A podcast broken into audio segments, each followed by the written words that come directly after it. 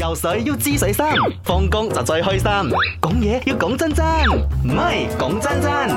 講真真喎，我真係講真話嘅喎。誒、呃你啊，如果我講真話，你唔好好笑我喎。好啊，我之前已經講過，我第一志願其實就係做 DJ 嘅。你冇咁但係嘅頭先你表私情底下就喎講。你要做唔呢係一我個嗰個細廚嘅師時候啊喎，嘛，我而家都有廚師夢㗎。但係你啊問我第一志願嘅話，一就係電視，一就係電台嘅主持人啦。我先入行係做電視主持嘅，後來發覺電台主持好玩啲，累多啲，唔係係因為我可以唔化妝唔整頭，你睇 我今日係係係就係嗰種。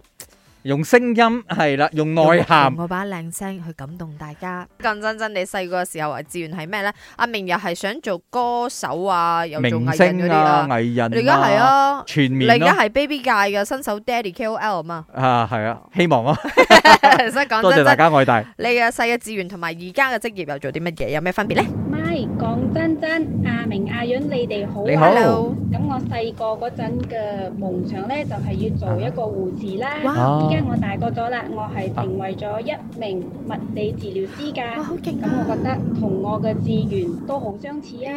呀，好勁啊！你覺得呢？你睇幫到人咯，你聽佢哋嘅故事係咯啊，係啊係啊好似睇嗰啲好係咯有好 touching 勵啊志，嘅片咁咯。麦讲真真的，以前的志愿是做一名厨师，因为觉得煮 Yes，出来的东西被吃到清光很有满足感。可是因为中学放假去上班去做工，误打误撞就接触到室内设计师这个行业，哦，所以现在就在做这室内设计师，自己设计的屋子做好了，也是滿足感。很有满足感。嗯哦厨师也是是，设计师也是是，看起来是很 professional，而且很多零在後面。我就喺度睇啲 WhatsApp，忽然之間收到一張相啊！係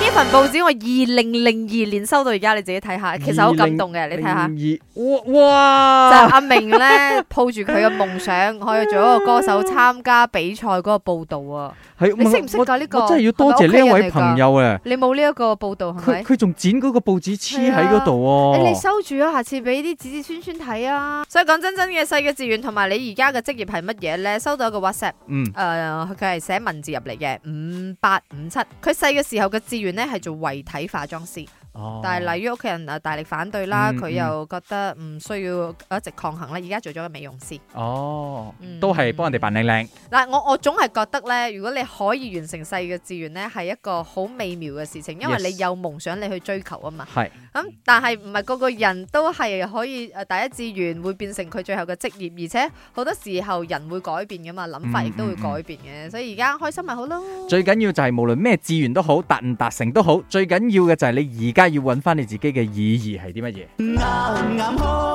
唔似飲酒，咪啱 check no。